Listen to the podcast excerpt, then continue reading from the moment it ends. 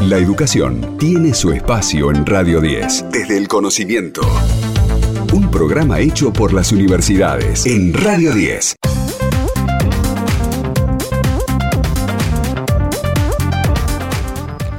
Como les contábamos un poquito en el arranque del programa, hoy vamos a conocer la historia del primer alumno de la Universidad Nacional del Sur en graduarse privado de su libertad. Les contábamos que ha rendido 34 materias en tres años y dos meses, luego de 35 exámenes finales a lo largo de cuatro años. Este viernes rindió su última materia para obtener su título de abogado. Estamos hablando de la historia de Nicolás Abots Tsushimoto, un interno de la unidad penitenciaria número 19 de allí de, de Saavedra. Ahora estamos en contacto con el doctor Santiago Garrido, que es docente del Departamento de Derecho y uno de los coordinadores del programa de educación en contextos de encierro de la Universidad Nacional del Sur.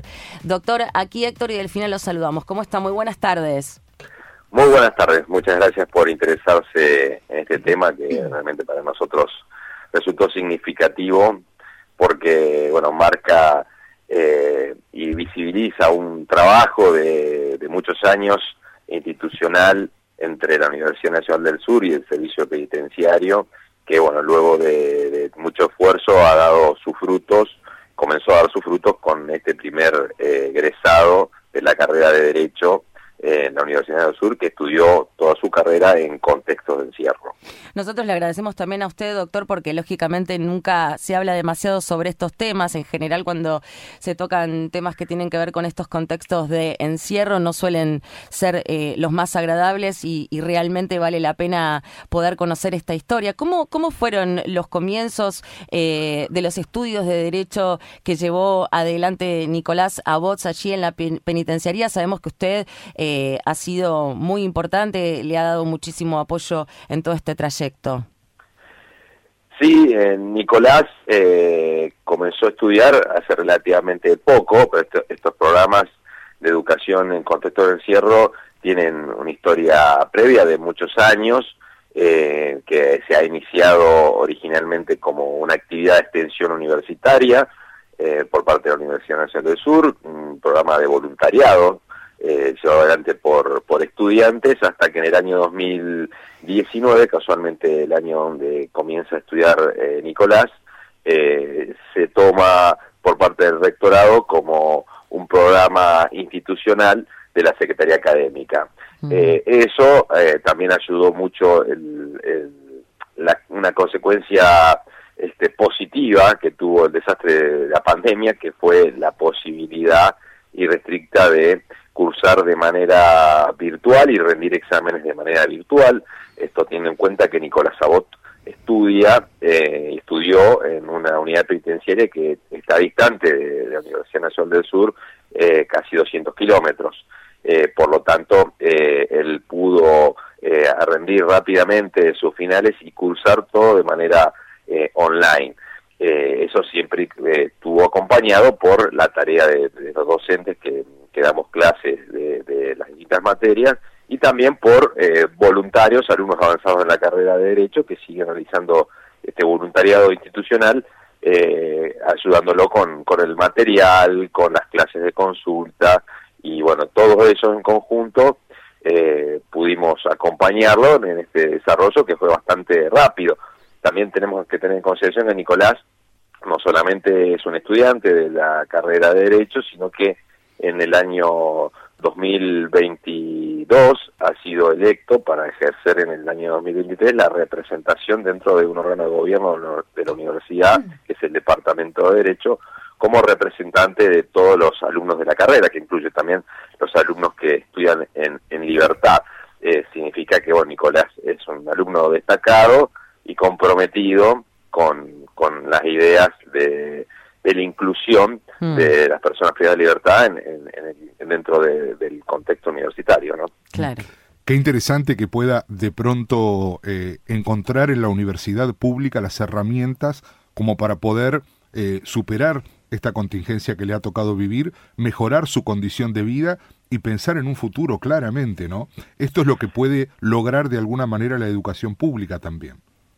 Exactamente. Eh, la idea base de este programa, desde sus desarrollos de cuando era un, voluntariado, siempre se basó en esta idea de eh, utilizar a la educación pública como la herramienta, una herramienta potente, y la obtención a través de, del acceso a la educación de un título universitario como un elemento eh, que permita una, una reinsertarse a la sociedad y evitar el ciclo de la reincidencia, más en la provincia de Buenos Aires que tenemos altos índices de reincidencia, esto es personas que cometen un delito, van a las unidades penitenciarias, cumplen su condena, salen nuevamente, vuelven a la misma circunstancia que se encontraban eh, originalmente con las mismas herramientas que tenían antes de cometer el delito y vuelven a cometer el delito. Entonces es el momento donde como política de Estado hay que eh, aprovechar para eh, acercar nuevas herramientas que le permitan a la salida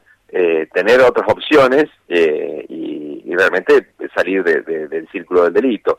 En este caso, Nicolás no es el único alumno claramente que, estudia en, contexto de encierro, en nuestro departamento judicial, que es donde pertenecen las dos unidades penitenciarias a las que tienen acceso a la Universidad del Sur, eh, hay eh, más de 2.000 personas privadas de libertad y de las cuales estudian, eh, nosotros en este momento, la matrícula del año 2023 es de 165 alumnos. Eh, son un montón de alumnos que eh, están intentando aprovechar esta, esta posibilidad, ¿no? Claro, claro. Eh, esto un poco también era lo que tenía ganas de preguntarte, porque digo, él puntualmente está estudiando la, la carrera de Derecho, pero ¿hay algún tipo de oferta extra? Digamos, ¿están trabajando en nuevas propuestas también para distintos aspirantes, para diplomaturas? ¿Qué nos puedes contar sobre eso? Sí, efectivamente. Esta carrera en la actualidad eh, este programa, mejor dicho, en la actualidad, como oferta académica eh, completa, se inicia con la carrera de Derecho, porque este, este voluntariado se inicia en el Departamento de Derecho con alumnos de la carrera de Derecho y con docentes de la carrera de Derecho, pero desde el momento que toma a nivel institucional desde la Secretaría Académica del Rectorado, eh, su principal meta fue ampliar la oferta académica teniendo en consideración dos cuestiones que son fundamentales, que es la oferta de carreras más cortas, eh, que permitan al alumno cumplimentarla eh, en el tiempo que tiene su privación de libertad y al mismo tiempo que tengan una salida laboral también concreta. Por eso se está trabajando en ese aspecto con la oferta académica. Hay otras ofertas académicas que no son carreras completas, como por ejemplo diplomaturas, unas tecnicaturas, pero la idea es ofertar eh, carreras también duras, pero completamente virtuales, eh, que eso es el, el, valor que, que, nos permite ofrecerla en, en distintas unidades eh, para que puedan ser estudiadas completamente eh, privadas de libertad. Así que sí, efectivamente se está trabajando, de hecho se está desarrollando eh, algunas carreras específicas eh, que se está trabajando seguramente en este año, la Universidad del Sur lo, concretará sobre fin de año para la oferta académica 2024, carreras específicas para eh, ofertar eh, en contexto de encierro, vinculadas a lo informático y también vinculadas a, la cuestión de audio y video, algunas ofertas que son innovadoras y que carreras de, de tecnicatura serían, pero con, cuyo contenido sea 100% virtual. Doctor, eh, una pregunta y a ver si, si puedo ser claro con el concepto que quiero transmitir. Eh, tengo entendido que Nicolás eh, fue protagonista de un siniestro vial, lo que le ha este, provocado esta situación y por supuesto una pena que de la que incluso tengo entendido todavía le resta un poco más de cuatro años por cumplir. Ahora, en la población carcelaria uno se encuentra con quienes este, delinquen de distinta forma. Digo, ¿esto influye a la hora de eh, quienes toman la decisión de, de, seguir una carrera, de volcarse a, un estudio universitario, de interesarse por este tipo de cuestiones? Bien, es una muy buena pregunta y se puede responder desde, distintos ángulos. Desde el punto de vista del interno, eh, la decisión de estudiar generalmente está vinculada con penas que son de larga duración aquellas personas que son privadas de libertad con una pena de pocos años, eh, bueno, tal vez no, no, se inscriben en la universidad porque ven su salida prontamente. Desde el punto de vista de, la universidad no hay ningún tipo de, restricción eh, respecto al tipo de delito que se ha cometido. Eh, todos pueden inscribirse y sabemos que claramente en algunos tipos de, delitos estos programas son mucho más efectivos, como los delitos que tienen que ver con la cuestión patrimonial, y en otros tipos de delitos sabemos que eh, por ahí no es indistinto la herramienta porque están vinculadas a otro tipo de, pulsiones.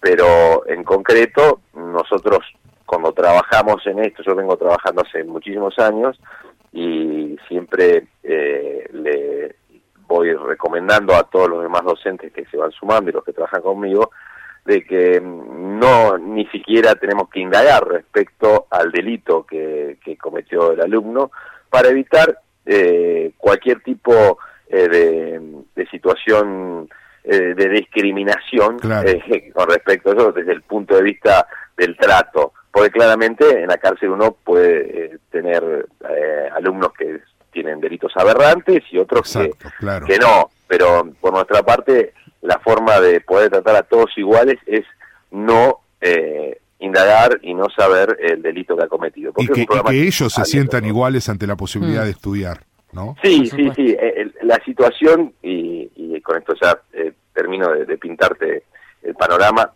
cada vez que la universidad ha entrado en, en, las cárceles, primero en la cárcel número 4 y después posteriormente en la 19, genera un cambio eh, para los internos que tienen la posibilidad de acceder, porque es un lugar, un espacio de realmente de, igualdad y libertad. Dentro de los pabellones existen ciertas reglas que, no se compadecen con las reglas de la sociedad, sino son más bien parecidas a, a las reglas de la celda, donde el más fuerte domina o el que tiene el delito más grave domina.